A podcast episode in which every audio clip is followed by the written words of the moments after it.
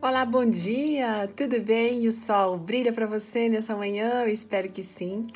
Hoje a gente tem uma pergunta bem interessante. Você já agradeceu a Deus porque ele não respondeu a oração do jeito que você queria e nem no tempo que você desejava? A história de hoje é encaminhada pela Maria de Lourdes Oliveira, gente. Ela é pedagoga, gosta de costurar, de artesanato e ela tem essa gratidão no coração. É, bom, Deus sabe o nosso passado, nosso presente, nosso futuro. E na sabedoria dele, no amor, ele, ele dá sempre o que é melhor pra gente no tempo certo. Mesmo que a gente não mereça nada, Deus quer conceder bênçãos para cada um de nós, não é mesmo?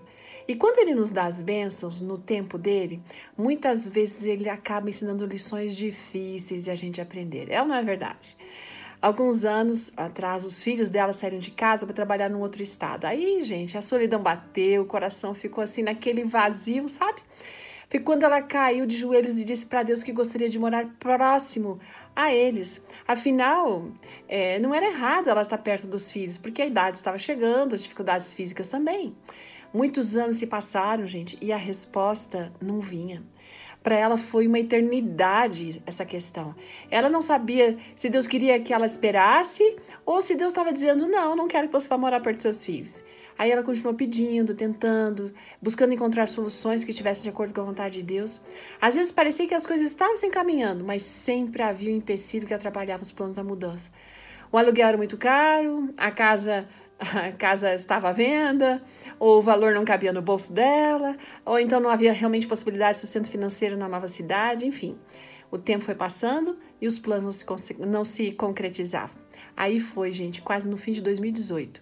A resposta de Deus veio de uma forma maravilhosa. Deus tinha cuidado de tudo. A mudança, a casa, a localização, tudo. Não apenas para eles, mas para os sogros dela também, que encontraram uma boa casa para morar na mesma cidade.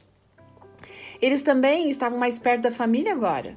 A casa, no fim, é muito melhor do que eles estavam esperando, com tamanho ideal, uma boa localização e o preço no jeito certo.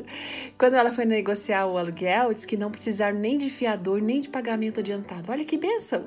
Além disso, Deus fez com que a dona da casa reservasse aquele imóvel para eles de dezembro até o início de abril. Eles chegaram no tempo certo, depois do nascimento do primeiro netinho.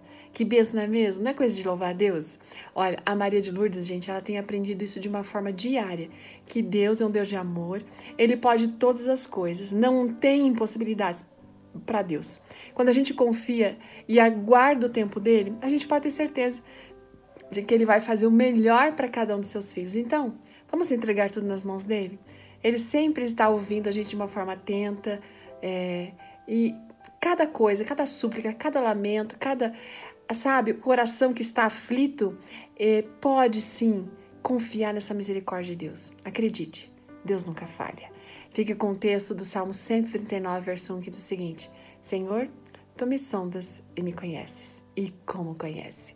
Um grande abraço e até amanhã. Tchau!